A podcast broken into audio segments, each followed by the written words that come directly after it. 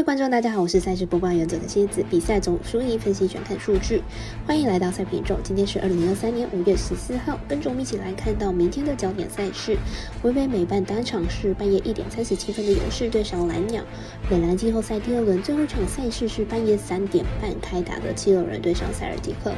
另外，二达二台转播的美方赛事是早上七点十分的红红雀对上红袜，而十点呢，美国冰球季后赛开打的组合是黄金骑士对上。向游人，更多的免费赛事查询，记得点赞、追踪、脸书还有官方外。好看不错过，一起打微微。无论你是老球皮还是新球友，请记得点赞、追踪小狼黑白奖的赛品宇宙，才不会错过精彩的焦点赛事分析和推荐。我们相信，只有更多人的参与和理解，运动相关产业才能在未来有更好发展。鉴于合法微微开盘时间总是偏晚，所以本节目都是参照国外投注盘口来分析。节目内容我仅供参考，马上根据开赛时间来逐一介绍。由于明天呢是周一，许多赛事都在台湾时间半夜开打。微微表弟美办当场呢是半夜一点三十分，一点三十七分的勇士对上蓝鸟。来看一下两队先发投手还有球队近况。勇士本场先发 Michael，本季胜零败，防率三点三八，本季多于短局数牛棚出战为主，年纪三十五岁的他表现是有所下滑，被打击率超过三成，本场应该也投不长了。蓝鸟本场先发爵士雄心，本季五胜零败，防率三点三五，本季表现有所回升，本季在主场表现是相当的好，有着出色的三振能力。主场被打击率不到二成，两队的打线呢都很不错。不过前面两场比赛呢，勇士打线比较表现低迷，蓝鸟则是稳定输出。加上本场勇士先发并不稳定，因此看好本场蓝鸟可以获胜。我们团队分析师辅助要推荐蓝鸟主场分获胜。另外，美兰季后赛也在半夜三点半开打，第二轮最后的对战组合是七六人对上塞尔提克。来看一下两队前面几场的综合概述。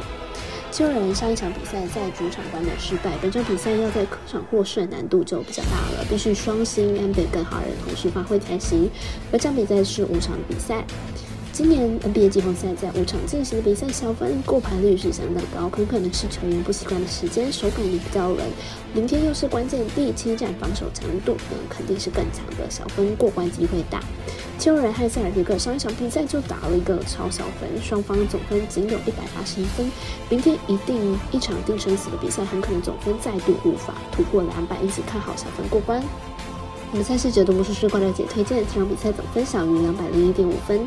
爱达二台在早上七点十分转播的美邦赛事是红雀对上红袜，来看一下两队投手的防御率值。红雀本场先发 m i c h a e s 本季胜一败，防御率五点四零，本季表现并不理想，被打击率超过三成，近几场先发法送有偏多的趋势，近况比较不好。红袜本场先发 Clubber 本季二胜四败，防御率六点二九，本季表现并不稳定，已经没有往日的压制力，面对打线比较好的球队失分都不少。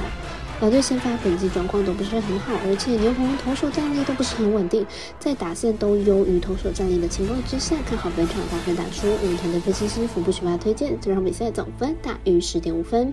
明天唯一的美兵季后赛是十点开打的维加斯黄金骑士对上埃德蒙队游人，来看向两队前面几场交手的记录。